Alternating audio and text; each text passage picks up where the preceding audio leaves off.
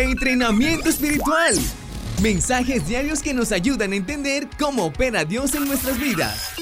Escucha y comparte la palabra del Señor. Estás escuchando Entrenamiento Espiritual. Soy Luis Quintero y nuestro tema para este día, oración de la mañana, vestidos para la guerra.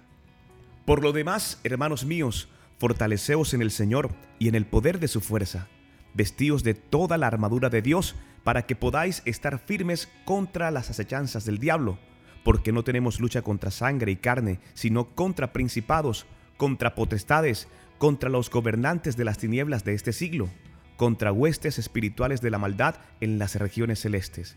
Efesios 6 del 10 al 12. Cuando una persona entrega su corazón a Jesús y es llena del Espíritu Santo, su vida espiritual que antes estaba muerta por el pecado, renace y comienza a vislumbrar destellos y a estar consciente de que algo sucede en la esfera espiritual. Y más allá de lo que podamos percibir, realmente el mundo espiritual está muy activo y a cada momento están ocurriendo cosas que el hombre natural no llega a comprender.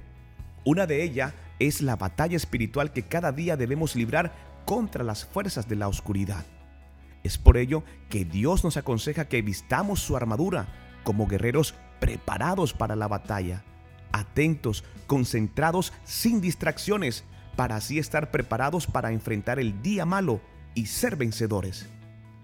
El día malo vendrá, las acechanzas del maligno también llegarán.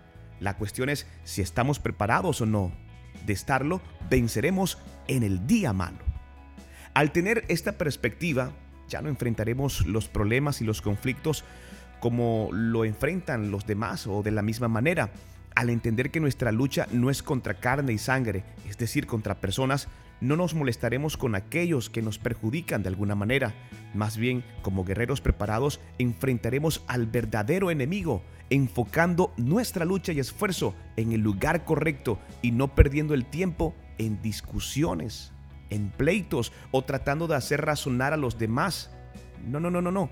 Nuestra lucha será dirigida contra el enemigo de nuestra alma, quien procurará derribarnos y vencernos si no estamos revestidos a cada momento con la armadura de Dios.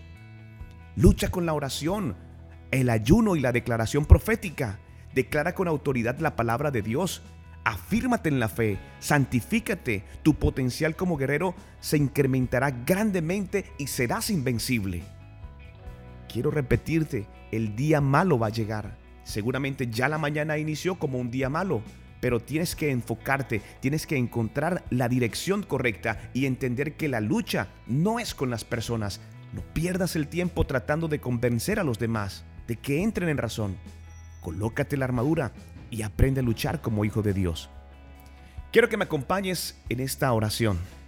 Padre Celestial, me visto hoy de tu armadura Fortaléceme con el poder de tu fuerza. Quiero ser vencedor.